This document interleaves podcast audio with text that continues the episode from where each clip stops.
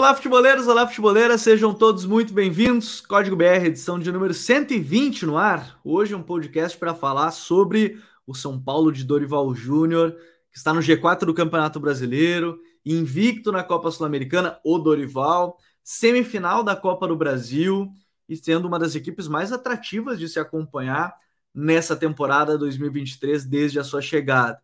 Além disso, vamos falar sobre os problemas do Internacional, que tem o terceiro pior ataque da competição, não faz um gol a três partidas, e o técnico Mano Menezes começa a receber ainda mais críticas por parte da torcida. Vamos tentar entender quais são os problemas do Colorado.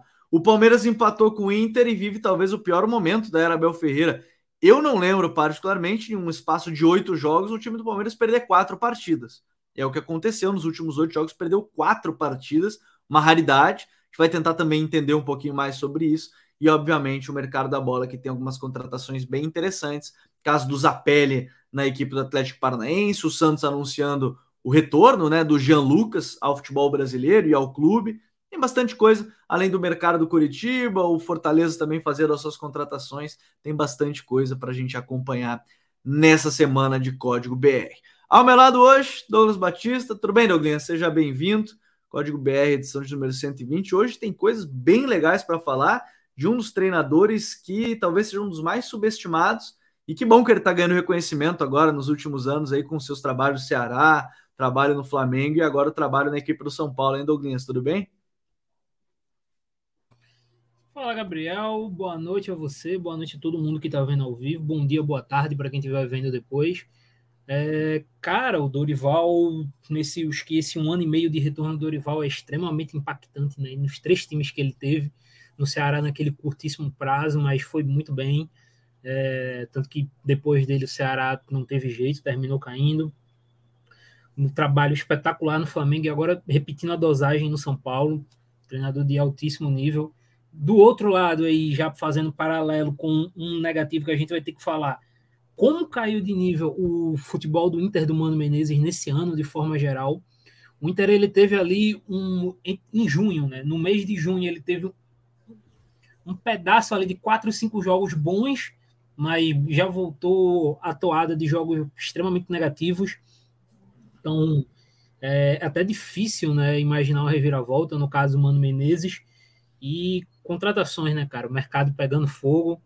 Coritiba que deu uma arrancada, né? Incrível, inclusive, surpreendente arrancada recente do Coritiba. É, com, com, reforços para chegar, para chegar e jogar. Só que um já não pode jogar, né? Que o Garcês ele não ele está proibido de jogar porque ele não se vacinou. Então ele vai ter que se vacinar agora.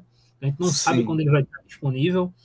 Porque aí são 15 é... dias, né? O protocolo envolve 14 dias para a validação da vacina.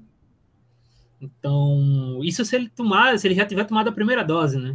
O caso ele tem que tomar as duas doses. Então tem que ver aí a situação. Então ele tá, tá, não pode jogar por enquanto. Mas é isso, cara. Muita coisa acontecendo. Fortaleza com seu mercado extremamente alternativo e curioso. A gente vai falar mais. E é isso. Bora lá que tem assunto.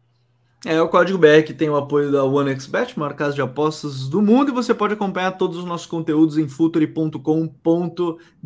Nessa terça-feira, quando você está ouvindo, a gente está soltando uma análise justamente sobre o São Paulo do Dorival Júnior e suas variações táticas. Mas aqui no episódio, além dessa questão da parte tática, a gente tem que falar muito sobre esse contexto do Dorival, Douglas, porque o Dorival ele chega, e, e é bem importante é, eu acho que contextualizar, porque a gente sempre fala assim: ah, o trabalho do treinador ele precisa de tempo e tudo mais, só que o trabalho do Rogério Ceni parece que tinha batido no teto. E, e, quando eu digo batido no teto, me parece muito porque a pressão Rogério Ceni no São Paulo ela é muito grande pela figura Rogério.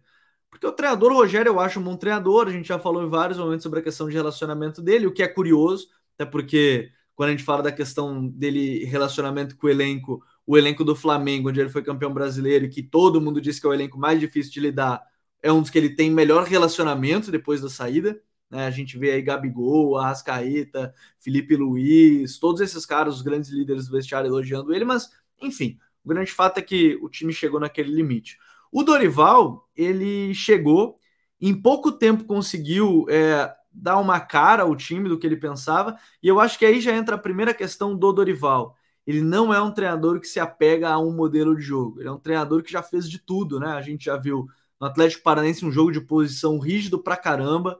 A gente viu no Ceará jogar com o Vina Falso 9, em vários momentos, num 4-3-3 mais fechado, né? Que os pontas jogavam um pouquinho mais por dentro para abrir o campo lateral. A equipe do Flamengo no losango, né? Característico de muito jogo interior ali, muita, muitas tabelas curtas. E o São Paulo tem sido uma variação grande de tudo um pouco, né, Douglas? Porque já teve jogo em losango, já teve 4-3-3, já teve 4-2-3-1, já teve time jogando um pouco mais direto, já teve gol de tabela curta. É, eu acho que isso é legal a gente começar falando do Dorival, que ele pegou, viu que o elenco tinha de melhor e foi potencializando pouco a pouco, né? Sim, cara, ele se adaptando muito bem aos jogadores que tem, né? Isso é muito importante. Ele fez isso, como, nos como eu falei na abertura, nos três últimos trabalhos. Ceará, Flamengo e São Paulo. Ele se adapta muito ao que ele tem em mãos. É, no, no Ceará, ele começa nessa ideia do Vina falso 9, tem dos pontas o Mendoza e começa com o Eric, depois o Eric se machuca, abertos. Só que aí ele termina tendo alguns problemas de profundidade e aí ele já tenta colocar um centroavante ali, tenta o Peixoto, tenta, acho que ele tentou o Zé Roberto também, foi tentando se ajustar com, com o tempo, né? Trouxe o 4-3-3 dele ali e se ajustou. O Ceará conseguiu uma sequência de vitórias, passou em primeiro do grupo na Sul-Americana, vai para o Flamengo, mesma coisa, Losango, porque ele fez um Gabigol e Pedro, né? Botou o Gabigol de segundo atacante.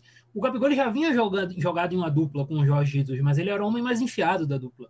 O outro era o Bruno Henrique. Com o Pedro, não, ele fez o Gabigol um pouco mais recuado, e aí fez o Gabigol, assim, começou com o Paulo Souza, mas digamos que o Dorival ele poliu o Gabigol como passador, o Gabigol melhorou muito como passador de um ano para cá. Isso teve méritos do Dorival. E nesse São Paulo de tudo um pouco, né, Gabriel? Tu até estava me falando ontem, eu não vi o jogo de ontem em específico, do, do Alisson, né, que é volante agora com o Dorival. É, ele é o cara que simplesmente vai tentando fazer os jogadores atuarem nas, nas situações mais prováveis, mas que combinem com suas características e os jogadores vão bem. A gente viu um Nestor contra em alguns jogos jogando aberto, como meio aberto. Então, tudo isso são coisas que o Dorival vai fazendo e vai funcionando. É, isso é legal, né? Porque a, a parte do Alisson a gente vai falar também, porque é, o Alisson tá jogando realmente como um segundo volante num 4-2-3-1 em vários momentos. É, e, e, o Dorival tá bem convicto de utilizar o jogador ali. E quando a gente fala desse São Paulo, é, é muito interessante perceber que o Dorival mostra uma coisa que talvez a gente vá falar do Inter depois, que é o elenco. Vamos lá, o elenco do São Paulo, a gente parar a pensar, olhar posição por posição, é um elenco equilibrado, é um elenco que tem suas lacunas, tem suas carências, não é o melhor elenco do mundo, mas nem por isso ele precisou ter o, o melhor elenco do mundo para ter boas atuações com esse time, né? Eu acho que esse é um ponto importante de entender. Claro que a gente é, a cobrança talvez ele seja em algum momento refém do, do teto que ele vai criar nesse time, de botar lá em cima e aí pode bater um teto, porque talvez o elenco não seja o mais qualificado do mundo, mesmo tendo peças de boa qualidade mas mostra também que não precisa ter o melhor elenco do mundo, todos os jogadores à disposição para conseguir ter um bom futebol também, né? Sim. E o mais legal disso, Gabriel, é que ele vai encontrando saídas é, dentro do próprio elenco. Tu falou, o elenco do São Paulo ele não é o mais equilibrado, e às vezes ele sofre com baixas. O São Paulo, por exemplo, está sem o Beraldo por lesão. O Beraldo, no, no momento da lesão dele, ele era um dos três, quatro melhores zagueiros do Brasil no ano. É, então ele vai perdendo essas peças e vai ajustando de acordo com o que ele pode, né? É, sempre mudando de acordo com que os jogadores que estão disponíveis e de acordo com a planificação de jogo. É, ele tem colocado, por exemplo, nos últimos jogos o Wellington Rato, né? E o Rato é um cara muito louco, é muito interessante, porque o Rato ele pode jogar como segundo atacante, como meia, né? como interior, como ele jogou no Atlético Goianiense, ou como extremo. Então, um jogador desse, Dorival vai alternando em vários momentos. É, o Elton Rato acho que é um bom exemplo de jogadores que têm atuado em, em mais de uma, uma posição. E, e aí a gente fala de um time que o, o mais interessante também é que ele tem feito muita adaptação, né? Contra o Palmeiras, me chamou muita atenção que ele colocou o, o Alisson como esse segundo volante para marcar individualmente o Rafael Veiga, o que é muito curioso, né? Pô, você pega um cara que teoricamente é um ponta, atacante, transforma em segundo volante e mais, bota ele para marcar individualmente o Veiga e conseguiu sair muito bem nesse sentido. foi muito bem. É, a gente vê a adaptação do Caio Paulista se mantendo como lateral esquerdo, já estava jogando assim com o Diniz, o próprio Caio fala muito sobre isso, mas um lateral esquerdo de força, de chegada, e eu acho que um dos grandes jogadores que ganhou mais espaço com ele, que tem evoluído muito, tem sido o Gabriel Neves, né? Que com o Rogério não jogava por questões de intensidade defensiva, e que talvez ele ainda nem tenha tanto assim, Porém, é, é, um jogador que cresceu muito com o Dorival, construindo o jogo desde trás, sendo importante nessa saída de bola e tudo mais, né, Douglas? Sim, o, tu fez uma, boa observação. O, com outro Gabriel, né? Os Gabriel vão dominar o mundo. É, vão. Mas sim, o Gabriel Neves ele teve um crescimento muito grande na, com o Dorival. E eu queria também destacar outro ponto, que é o uso do Dorival com jogadores jovens, né? Que é o que a gente sempre fala dos trabalhos do Dorival. E, obviamente, o Beraldo é um nome que mais fica em, em evidência pelo nível que o Beraldo atingiu. Mas Juan, é, o Rodriguinho, o próprio Nestor, que já é um cara muito mais experiente, mas ainda é um jovem, um jogador de menos de 25 anos. O Pablo anos. Maier é titular, né? Lesionou. Sim, e assim, todos jogando em um bom nível com o Dorival. Ele vai trabalhando individualmente esses jogadores, vai crescendo eles. Isso é uma característica muito, muito clássica do trabalho do Dorival. E é bacana ver, principalmente para um time como o São Paulo, né? Que é um time que é vendedor por natureza. O São Paulo é um time que vende. É, ter esses jogadores crescendo, ganhando espaço, é muito importante. E jogadores de talento, né? O Rodriguinho ele tem os seus Ks na questão clínica. Ele é um jogador que, desde a base, desde muito novo, sempre se machucou muito. Mas tecnicamente não se questiona o Rodriguinho. É, então ele vem essa utilização dos jovens aí sendo, sendo realmente um, um ponto-chave é, da equipe. Acho que o Douglas citou bem alguns nomes aí que, que têm sido importantes do, do time. Então, trabalho do Dorival tá. Eu acho que aí a gente está falando de um time que tende a crescer mais, tem uma. E, e o mais importante, eu acho que de tudo isso, em meio a três competições, ele está conseguindo girar esse elenco, Douglas, para. Porque assim, ele não. Ele até tem um time que a gente imagina que seja o time titular, mas ele está conseguindo girar o elenco para para conseguir aí ter um bom desempenho, necessidade do time e, e tudo mais, ele está conseguindo manter, né, Douglas? Sim, e não só girar o time, né? Dar confiança para todos, né, Gabriel? A gente pega aí o David crescendo nos últimos jogos, marcando gol, apesar que ainda erra muito com a bola, mas é um cara que é, tá fazendo gol, então enquanto tá fazendo gol, vai ganhando confiança, vai crescendo também no conceito. E tem que falar dele, né? Que é o jogo do, do Alexander, né? Como diria o professor Osório. O Pato, segundo jogo do Pato, entra, faz gol no clássico, vai crescendo de nível, e aí o Dorival vai cada vez mais dando confiança a esses jogadores. Eu acho que esse é o ponto. Tu vai dando confiança aos jogadores, porque por mais que o teu elenco seja limitado, é, quanto mais jogadores com confiança tu tiver, mais, tu vai, mais jogadores tu vai conseguir colocar jogo a jogo. Semana passada, né, na última rodada, nós tivemos um Bragantino vindo em uma fase espetacular, pegando São Paulo em casa, e o Dorival colocou o time em 100% reserva e conseguiu pontuar, sem sofrer. É, e eu acho que esse é um detalhe, né? É a forma como ele está girando o elenco, um time reserva conseguir segurar o Bragantino num bom momento. Eu acho que aí a gente tem um trabalho para lá de interessante, que, de novo, nessa terça-feira tem análise completa. Se você está acompanhando a terça-feira depois do meio-dia, já tem a análise completa no canal do YouTube ou no futuri.com.br. Você pode acessar o nosso site para é, acompanhar. Agora, a gente teve nesse final de semana também, Douglas, o, o duelo entre Inter e Palmeiras, o jogo ficou 0 a 0 muito por conta do John e mais uma boa atuação. É, eu até coloco como tema principal o Inter não conseguir atacar, porque a gente vê os resultados. O Mano até citou na coletiva que são 11 jogos, nos últimos 11 jogos tem uma derrota, né, que é o jogo para o Fluminense.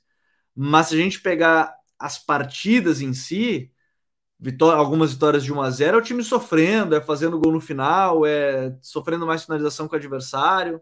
E aí você começa a buscar alguns outros dados importantes, né? Ah, número de finalizações, é o terceiro que menos finaliza, terceiro que menos faz gols, terceiro que menos acerta o alvo. Então, assim, é um time que, para atacar com os jogadores que tem, é até curioso, né? Porque você tem aí o Maurício, você tem agora o Ener, você tinha o Wanderson, tem Alan Patrick, você tem esse naipe de jogadores, na teoria, você tem que ter um time que consiga é, minimamente ter uma fase ofensiva boa, mas o Inter aparentemente tem sido o oposto disso, né? Não consegue ter uma fase ofensiva boa, né? Não consegue atacar os adversários com qualidade, né, Douglas? Gabriel, eu vou falar o seguinte: o Inter do Mano é irritante de se assistir, porque é um time extremamente lento com a bola. É, é muito lento. A troca de passes do Inter é muito lento. O Inter para trocar de corredor é, demora muito tempo, e aí quando consegue inverter o lado, a defesa adversária já faz todo o balanço, e aí você já perde tudo, todo o ataque, e tem que recomeçar novamente. Você demorava dois, três minutos para rodar a bola para chegar à próxima área. Isso num time com Wanderson, um time com Ener Valência, que são jogadores de pura velocidade, jogadores de explosão.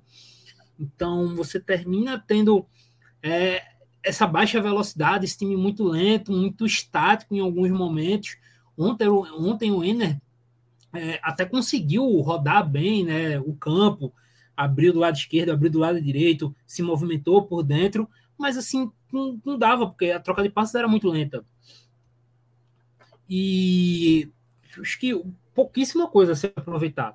Se a gente pega, por exemplo, o jogo de ontem, ofensivamente, pouquíssima coisa a se aproveitar. É um time que cria pouquíssimo Inter. É, e, e, esse é um ponto, assim, de novo, o Douglas falou da questão do Ener que tá entrando agora, é, e aí o Mano usou na coletiva também falando, ah, tava sem o Maurício, aí não conseguiu usar um jogador ali pelo lado, e, e isso atrapalhou, mas se a gente parar para pensar, né, a gente acabou de falar do Dorival, se precisar ter todo o elenco sempre à disposição, 100% fisicamente, no futebol brasileiro isso não existe, né? Não, totalmente. E assim, Gabriel, o time do Inter que foi a campo ontem com as reservas que tinha, tinha alternativas. O Mano, você ia, você viu um Inter com boas alternativas. Você pega o time titular, vamos pegar do meio para frente, né? Que a gente tá falando especificamente do ataque. O time do Inter do meio para frente tinha o Aranguiz, ótimo, assim, não tem o que falar. O Rômulo, que tá fazendo um campeonato muito subestimado, bom volante o Rômulo. Depenha de um lado, Wanderson do outro, Alan Patrick e Ener Valência pô, com todo respeito, com essa, esse arsenal de jogadores, você não pode reclamar de, de falta do Maurício, por mais que o Maurício seja bom jogador. Você tem jogadores com qualidade o suficiente para criar boas situações por jogo. Você tem jogadores de e boa aqui, qualidade técnica. Não está falando só do jogo contra o Palmeiras, né? Assim, a gente pode usar o Palmeiras tem uma boa sistema defensivo, até está em mau momento que a gente vai falar, mas é, em outros jogos, né? Jogo contra o Vasco, jogo contra o Curitiba, jogos contra o América Mineiro, não, não são jogos assim, ah, Inter e, Flamengo, Inter e Fluminense, que também estava desfalcado, o Fluminense estava sem o Ganso e sem o Arias no jogo, mas é, é, é contra todo tipo de adversário, né? E, e para além, Gabriel, não é como se a gente estivesse falando, pô, o Inter está atacando mal, mas pelo menos está conseguindo fazer o seu trabalho da defesa. Não. A gente pode pegar o jogo contra o Vasco, tu citou que foi 2 a 1 um. O Inter teve um começo alucinante ali, seus 15, 20 minutos pressionando muito o Vasco, mas depois, cara, o Vasco criou muitas chances de gol, muitas chances de gol. O John fez a defesa do Campeonato Brasileiro né, nesse jogo contra o Vasco. Então, é, é, um time que defende muito mal, com poucas, pouca proteção na frente da área, né? Os adversários chegam ali naquela zona entre linhas do Inter com muita facilidade. Então é um time que acaba sofrendo muito, cara, com e sem a bola. É, chegou no ponto assim, dá para dizer, eu, eu, não gosto muito dessa, dessa expressão, Gabriel, porque ela é muito hum. dura. As pessoas falam aqui. Não pode nem dizer que o trabalho do Mano estagnou. O trabalho do Mano evoluiu. Ele voltou degraus. Tá, tá muito, assim, muito ruim de assistir o Inter. Com e sem a bola. E é um detalhe curioso, assim, porque o elenco, para mim, é melhor do que o do ano passado, que foi vice-campeão brasileiro. É, se não for melhor, é pelo menos mesmo nível. E, e aí, para mim, começa a ficar um pouco claro também, mesmo que ano passado já começasse a ter um pouco essa impressão, acho que eu falei isso aqui em algum, algum episódio do Código BR, que o desempenho do Inter também se dava muito porque só tinha uma competição, coisa que nesse, nessa temporada não tem. Né? Tem a Libertadores, tinha a Copa do Brasil e tem o Campeonato Brasileiro. Na Libertadores, inclusive, classificado, né? passou de fase de maneira invicta, mas também com atuações que não foram das, das mais consistentes. É, mas aí eu acho que esse, e aí a gente olha o elenco do ano passado, porque aí muita gente fala, não, mas o elenco deu uma piorada e tudo mais. Que isso a gente parar a pensar, quantas vezes se falou que o Vitão tinha que estar como zagueiro da seleção do campeonato, o Bustos tinha que estar na seleção é, do campeonato, o Depene em algum momento, o Wanderson eram os principais destaques, e agora parece que todos os jogadores meio que, ah, não, tem que buscar mais jogador, tem que contratar mais. Por isso que eu fico com essa impressão. A gente está falando de um time que, acho que o Douglas tocou num ponto importante, um time que evoluiu. Não é nem questão de estagnar, é um time que evoluiu com mais peças, né? E aí a gente pode entrar no outro, ah, trouxe outros jogadores, ah, Jean Dias. A informação que eu tenho é que o Jean Dias foi por indicação do treinador. O treinador pediu o jogador, aí o que, que eu faço? O que, que se faz nesse meio do caminho? Aí, aí às vezes é até difícil de dizer, porque veio junto com ele o Gabriel Barros, né, que era do Ituano, jovem, do Ituano, que teoricamente tem um potencial maior que ele. É, aí é, é, até complicado da gente de falar essa questão do elenco, porque ele também faz parte da. O treinador também faz parte da montagem do elenco, né, Douglas? Perfeito, Gabriel. E assim, por mais que tenha seus nomes questionáveis, e não tá aqui para dizer que tem que é um elenco perfeito do Inter, mas eu, eu, concordo com a tua visão de que o elenco melhorou. O Inter teve o Rômulo, cara que eu tô dizendo aqui, já vou repetir, tá fazendo um campeonato subestimado, é um bom volante. Tu tem o Johnny, que é um cara que cresceu muito de um ano para cá, o Johnny vinha jogando muito bem.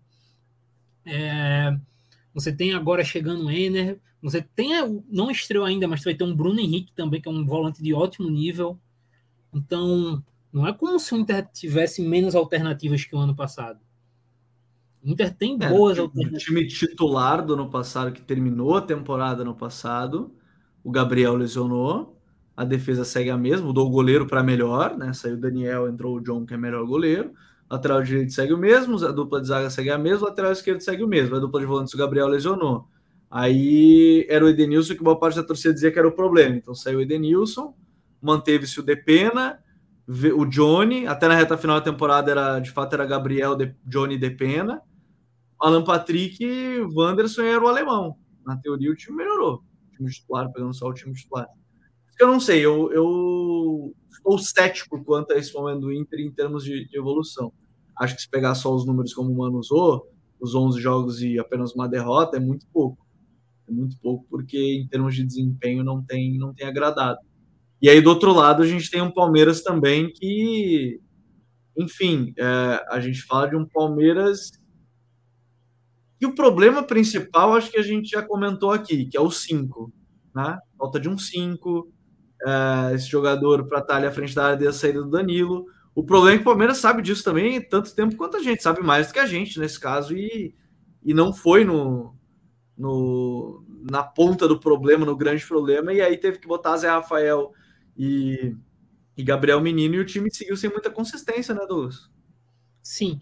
É, vamos, vamos logo bater, acho que no ponto principal. A montagem de elenco do Palmeiras para a temporada foi muito falha.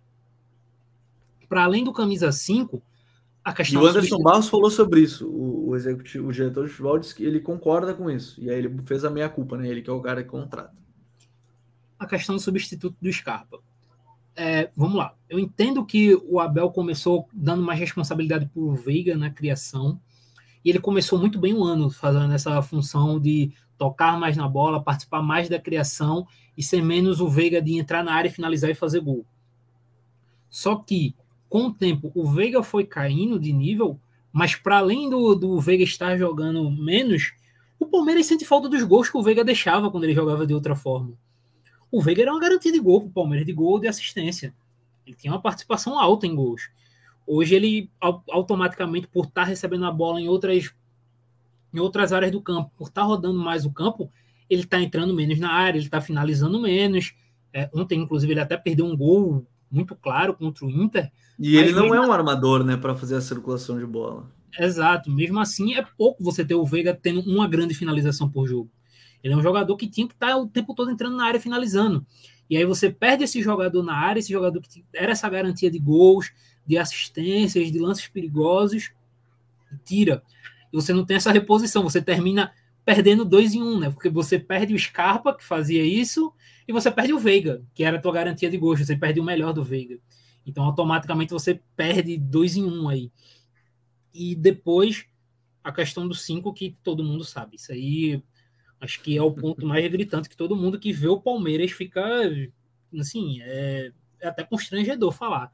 O Zé Rafael não pode jogar de cinco, porque não é, porque não, é, é cinco, é simples, dele. ele não é cinco. Não, não é, é cinco, não é a característica dele. Você vê que ele está desconfortável. Ele não consegue. Ele tem, por exemplo, muito da saída do Palmeiras. Veja bem, a saída do Danilo e a falta desse camisa 5 influencia o Palmeiras desde a sua armação em campo ofensivo, desde a sua defesa, proteção diária e desde a iniciação de jogada. Porque o Zé Rafael, diferente do Danilo, ele não consegue girar com facilidade de costas. E aí você vai a saída em três do Palmeiras, a bola vem para o Zé Rafael, ele tem dificuldade em girar, e aí tem que recuar a bola, tem que atrasar a jogada, às vezes ele perde a bola. Então, você termina tendo uma influência negativa em todos os setores do campo, em todas as áreas que o Palmeiras precisa. E aí se torna uma equipe muito mais previsível. O Palmeiras é uma equipe que é, eu não sou contra cruzar a bola na área. Acho que a partir do momento que você cruza a bola com um destino certo, é, é, é, beleza. E o Palmeiras é uma equipe, inclusive, que, devido a essa variação, era uma equipe que fazia muito gol de cabeça. A gente via não só o Rony, mas o Arthur, desde a sua chegada, fazendo muito gol em cruzamento. Só que hoje o Palmeiras ele parece muitas vezes que cruza a bola no desespero, do tipo, pô, não estamos conseguindo progredir. Joga a bola aí e vamos ver o que acontece.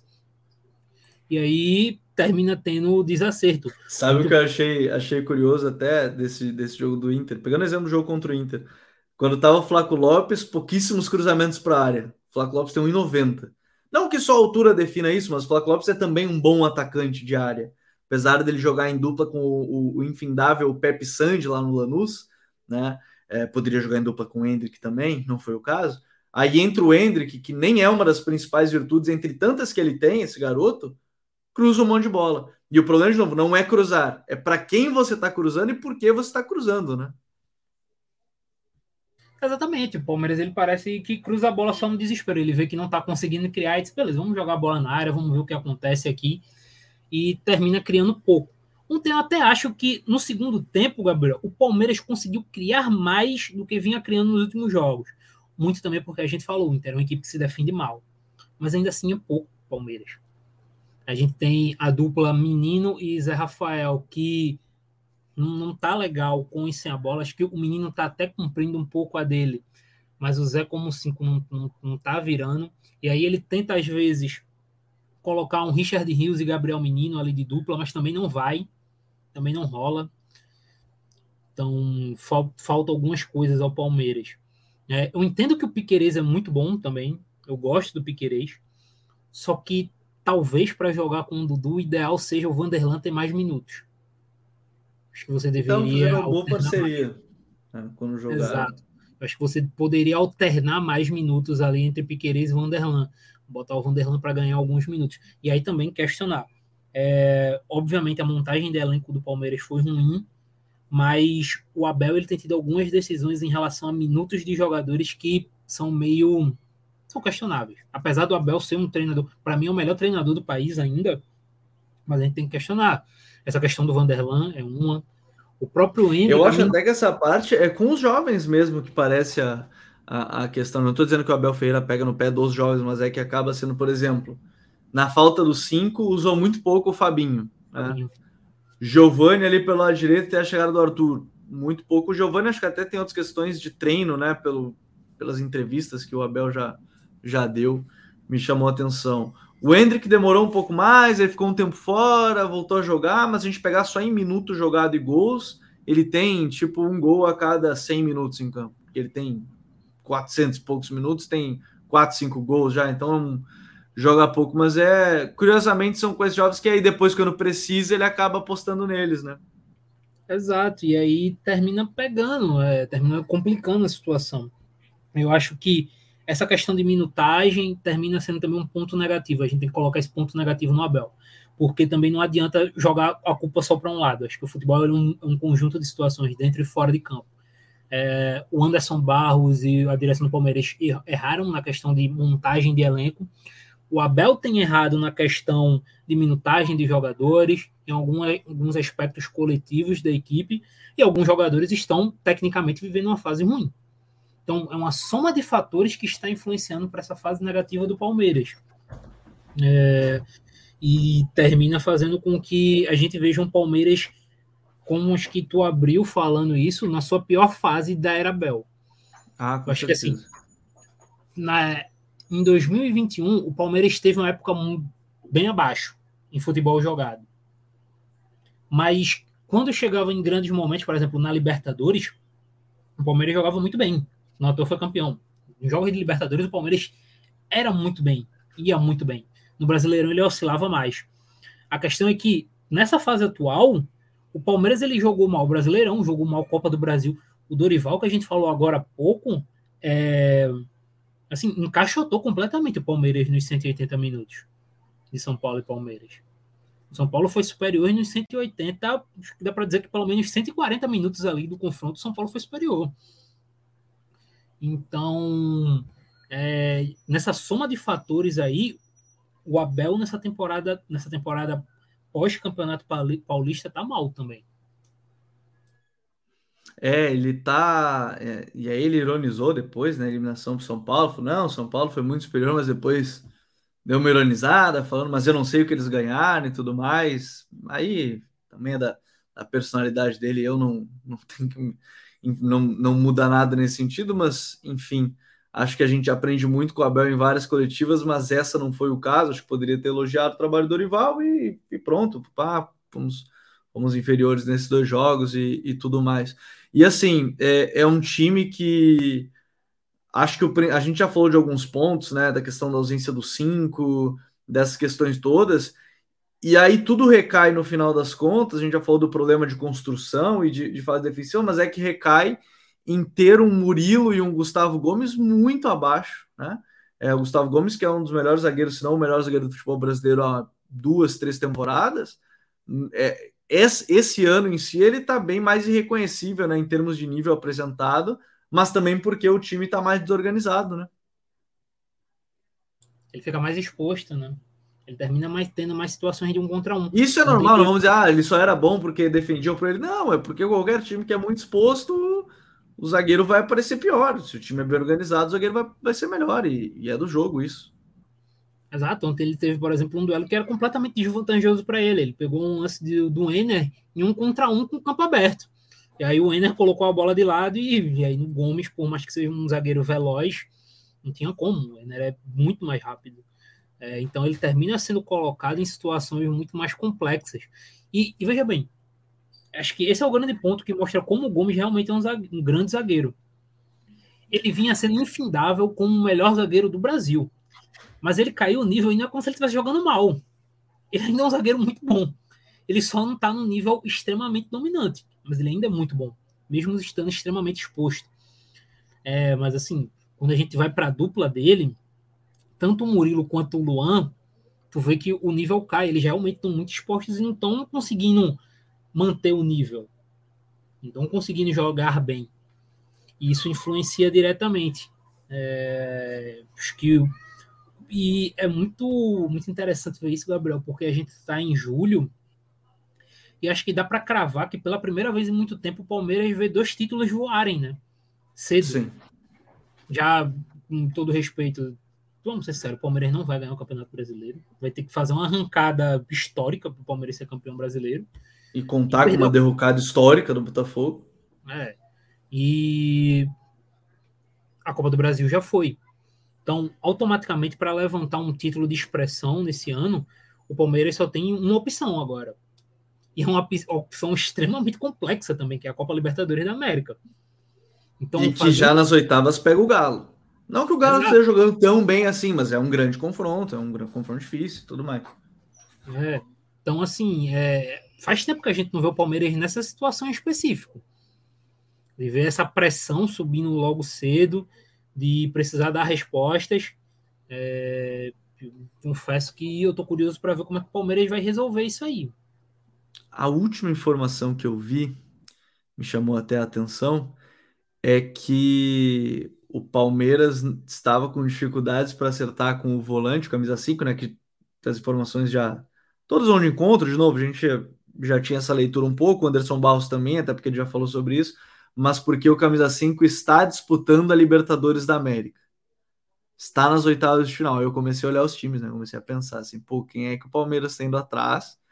Que o camisa 5 está nas oitavas de final e que é acessível financeiramente. Ó, não é o André, né? Não é o André, concordamos, não é o André do Fluminense. Não é o Pulgar, não é o Pulgar. Não é o, o Fernandinho do Atlético Paranaense, não, não é o Fernandinho do Atlético Paranaense. O Alan já saiu do Galo, não pode ser. Eu acho, eu até, vou, até, vou até, desculpa te interromper, Gabriel, ah. mas acho que assim, a essa altura, eu acho que dá para dizer que não é nenhum de time brasileiro, porque já deve ter feito os sete jogos. É. Exatamente, exatamente. Então a gente, ó, aí tá, vamos no Boca. O Varela, que é o camisa 5, tá indo pro Porto. Então não é ele, né? Puxando com o Porto. Do Racing, hum, é o Alcaraz? Alcaraz, eu não sei se estou confundindo com o nome do tenista, mas enfim. Sabe que eu só tô pensando em um nome nesse momento, que é o Fernando Redondo, né? No Argentino Júnior. Que a última vez que eu ouvi é que a multa dele era de 10 milhões de euros. Aí era uma multa cara para um salário baixo. Mas se for alguém que tá jogando Libertadores, aí vai acontecer o que aconteceu no De La Cruz com o Flamengo, né? Não fechou porque o time sabe que é adversário. Então aí a gente tem um problema Palmeiras. Mas assim, aí depende também de qual clube ele está, né? Porque e aí é complexo porque a gente tá trabalhando muito no, numa hipótese muito do o que É um bagulho muito específico. A gente tá passando pelos times aqui pensando, tá, é o camisa 5, vamos ver quem é que é o camisa 5 dos times. É, porque assim, existe um, uma diferença de disputa de título e financeira entre River e Argentino Júnior muito grande hoje. Uhum. Então, eu acho que, por exemplo, faz sentido, mais sentido para o River segurar o De La Cruz do que para o Argentino Júnior segurar o Redondo. Porque uma venda de 10 milhões de euros não, não vai ser 10 milhões de euros a proposta do Palmeiras. É o, e só para confirmar, é o Aníbal Moreno, perdão, o 5 do, do Racing, mas que está lesionado. Então já descarta mais um aí. Então, é, assim, eu acho difícil, eu acho difícil. Eu acho difícil. Até porque ele tem mercado em Europa. Ele tem mercado em Europa. Eu não vejo o Redondo vindo para o Brasil, eu vejo ele indo para a Europa direto. Então, tudo isso torna essa situação muito mais complexa muito mais curiosa de se observar, inclusive. Eu acho que o Palmeiras ele tem que ir na bola de segurança e estourar o dinheiro possível no Wallace mesmo. Ah, é... e um outro detalhe, outro detalhe, se for do Wallace, estamos falando do Wendel. O Wendel não é primeiro volante, só abrindo um parênteses rápido. O Wendel Sim. não é 5. O Wendel do Zenit, né? Ele é 8. E aí se falou que 12, 15 milhões de euros seria o, o negócio, até isso afastou um pouco, mas assim, o Wendel, que era interessado, o que o Palmeiras estava interessado, não é camisa 5. Exatamente. Ia, vai ser uma ótima contratação, é um ótimo jogador. Isso, mas ia, exatamente. Ia, ia, ia, seguir o mesmo problema na equipe. Ele ia levar tecnicamente o meio do Palmeiras, mas o Palmeiras ia seguir com a mesma lacuna. Então, assim, indo, indo na bola de segurança, se eu pudesse dizer, ó, pega o dinheiro, pega o que tu pode, vai na Udinese e traz o Wallace. É um cara biotipo invejável do Wallace, você vê o biotipo dele é absurdo, jogador fisicamente invejável, tem uma boa qualidade com a bola no pé, é um jogador que tem ótimos minutos em, em campeonato de alto nível, então no próprio Brasil ele tem ótimos minutos de alto nível aqui, e joga, toma uma posição, então acho que é a bola de segurança, acho que o Palmeiras se tivesse que ir numa bola de segurança era ele, era estourar dinheiro nele. É, eu acho que vai acabar sendo uma, uma boa possibilidade para esse time do Palmeiras. Bom, Douglas, vamos falar de mercado da bola. Coisas importantes acontecendo no futebol brasileiro. As últimas negociações. Vou começar pela que já está confirmada, né? Foi anunciada pelos dois clubes, tanto pelo Belgrano quanto pelo Atlético Paranaense, que é o Bruno Zapelli. Né? O Bruno Zapelli é um meia e me chamou muita atenção, ele é jovem ainda, né? Tem 21 anos, é nascido em 2002, então já fez 21 anos nessa temporada. 1,81, é, tem passaporte italiano, inclusive, então tem dupla nacionalidade. Gostei da contratação por um motivo, Douglas. Era uma, é, é uma função que o Atlético não tem, de pausa. de meio campista que pode cadenciar. O Atlético é muito vertical, muito vertical. Tem um jogo aí com é, pelos lados do campo de muita chegada, o Vitor Roque atacando espaço, a dupla de volantes muito intensa, né? Agora tem a chegada do Vidal, inclusive que a gente comentou um pouquinho. Porém, não tinha aquela pausa necessária em alguns momentos para atacar a defesa mais fechada, para um jogo que está mais ganho, segurar um pouco mais a bola. Eu, eu particularmente gostei da contratação do Zapelli porque acho que é uma característica que o elenco não tem. Então me pareceu muito boa por isso. É, ele é um jogador muito inteligente, não? como tu disse, de pausa, que controla bem as ações do jogo. É, mas para além disso, Gabriel, eu queria fazer uma observação. Hum. A quantidade de gols que a gente vai ver do Zapelli dando a bola em profundidade para o Vitor Roque vai ser uma loucura aqui no Brasil. Ah, ainda mais que Porque... ele vai ficar até julho do ano que vem, né? É, não, vai ser uma quantidade grande de gols. Todo mundo aqui pode anotar isso. O Zapelli ele tem uma facilidade muito grande de achar esse passe em profundidade e o Vitor Roque no desmarque é um monstro. Né? Então, eu, essa, essa é a pedra mais cantada que tem da chegada do Zapelli aqui. Ele embola em profundidade para o Vitor Roque, isso aí vai acontecer com uma facilidade gigante. E ele, ele tem uma coisa que eu gosto muito, Gabriel, que ele tem uma facilidade muito grande para trocar o corredor da jogada, né? Uhum. Tudo que o Atlético gosta, né? É, para encontrar o Fernando, o esqueci agora o nome do outro lateral esquerdo do Atlético Paranaense, o Kelvin, o Kelvin do lado direito. O Kelvin também. É, então, assim, é uma facilidade muito grande que ele tem para algo que o Atlético usa muito. E, é, tecnicamente falando, um meio-campo com Fernandinho, Zapelli e Vidal, é, qualquer outra opção, extremamente de se ver jogar. São, são jogadores que tratam muito bem a bola, que se associam muito bem em espaço curto. É, é interessante. E o Atlético extremamente ativo, né? Segunda semana seguida da gente comentando positivamente o Atlético Paranaense na janela. Semana passada com Kaká e, e Vidal, agora com Zapelli. Então, bem, bem bacana esse mercado Atlético Paranaense, Paranaense investindo muito, investindo pesado é, e tá investido bem. Tenho gostado também da, das contratações. O Zapelli, para ah, mim, um... e, e uma, ah. uma, curiosidade do Zapelli é que tu disse que ele tem um passaporte e ele joga pela, jogou pela seleção sub-23 da Itália, né? Ou foi sub-21, ele foi convocado recentemente. 21, sub-21. É, não, isso é interessante. Vamos ver, vamos ver agora esse desenvolvimento dele. Os jogadores argentinos, muitos têm passaporte, né? Então é, fica essa, essa curiosidade. Bom, outro jogador que já foi anunciado, legal da gente destacar um pouco, porque é uma posição que a gente comentou que era carente do time do Santos. Jean Lucas, né? Tá chegando a equipe.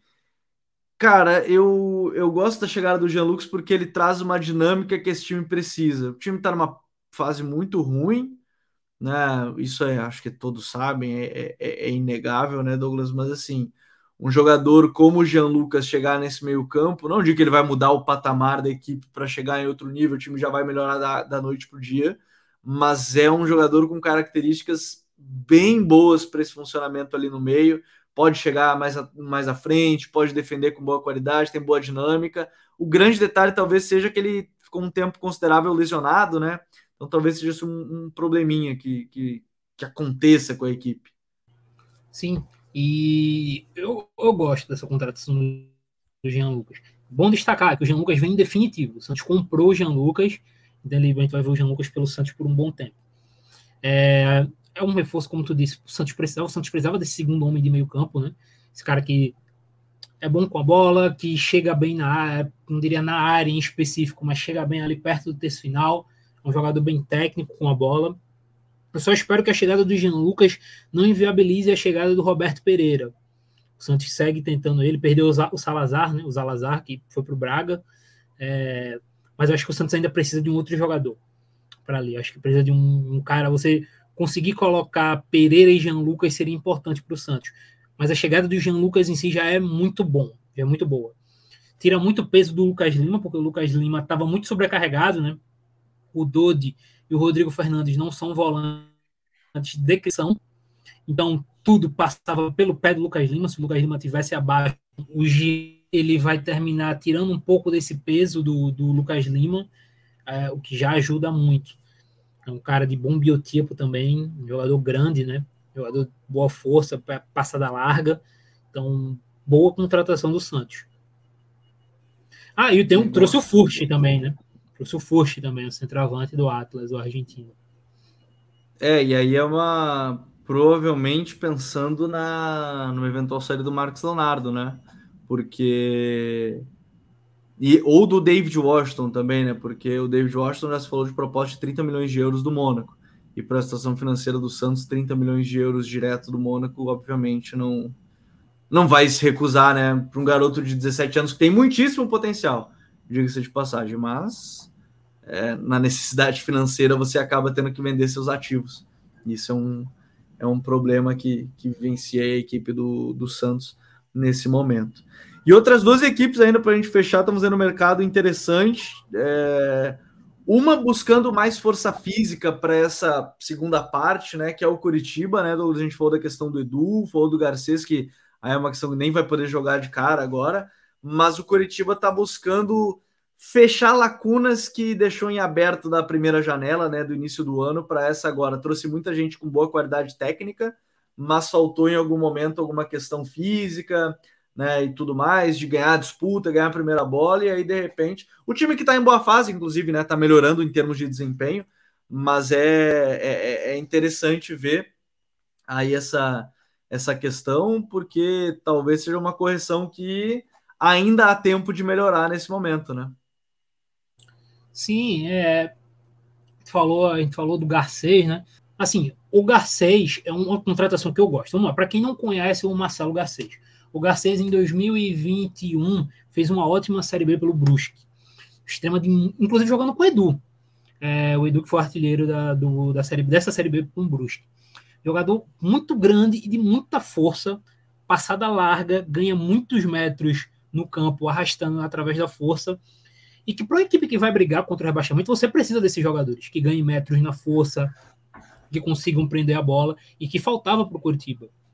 O Curitiba não, não tinha esse tipo de jogador. Então, você ganhar um jogador de força, de muita pegada. E assim, detalhe, ele fazia isso no Brusque jogando um time que tinha talvez o pior gramado da Série B na época.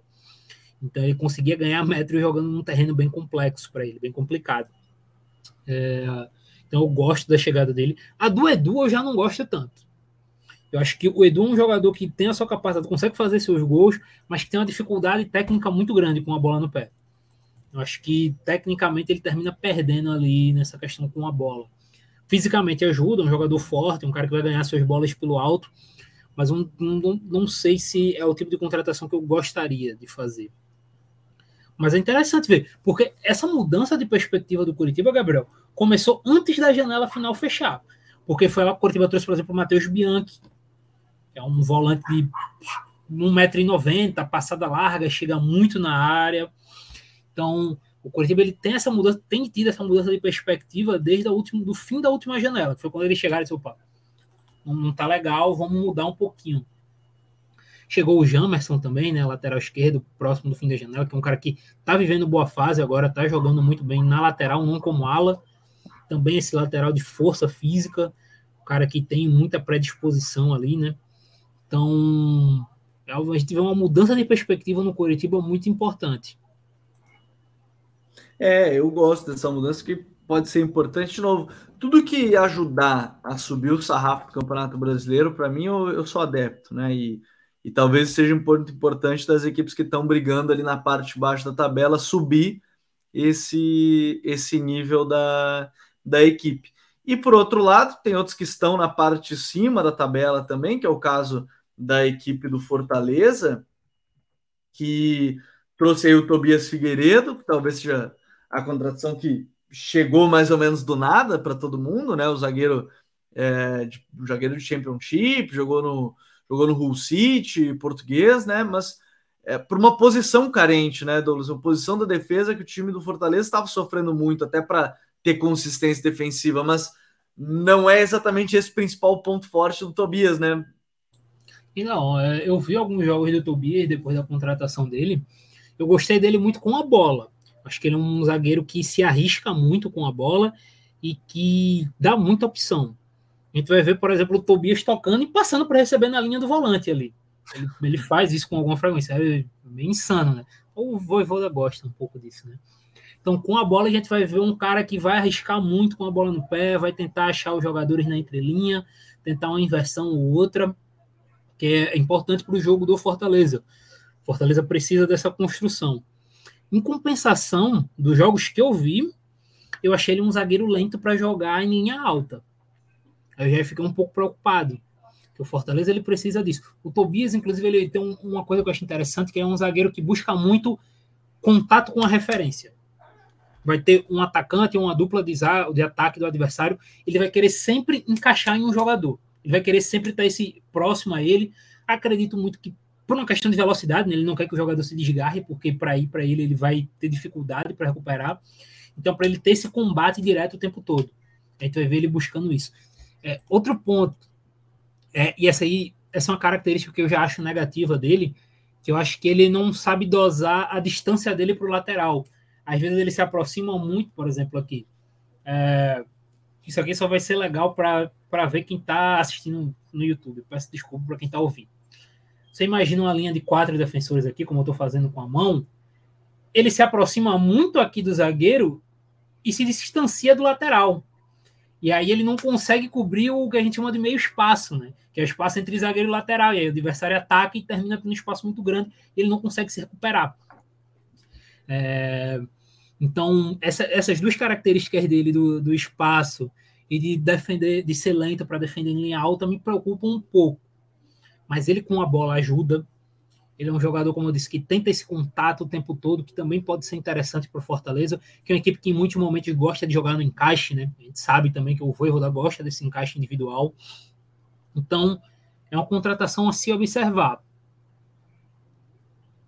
É, e, e, a partir de agora é aguardar, na verdade, todos entrarem no bid para a gente começar a ver cada vez mais jogadores em campo já com a, com os seus novos com os seus novos times. Mas um, apanhado geral, a gente não falou do Ramon Dias no Vasco, porque a gente vai esperar até um, um pouco do início. A gente já tem análise completa sobre o trabalho do Ramon no Al, no Al Hilal, e aí a gente vai esperar alguns jogos para falar um pouquinho mais sobre ele aí de maneira um pouquinho mais completa, já ver esses primeiros desempenhos dele. Por isso não falamos sobre o, o Ramon Dias e tinham outras pautas que acabaram entrando na frente nesse sentido.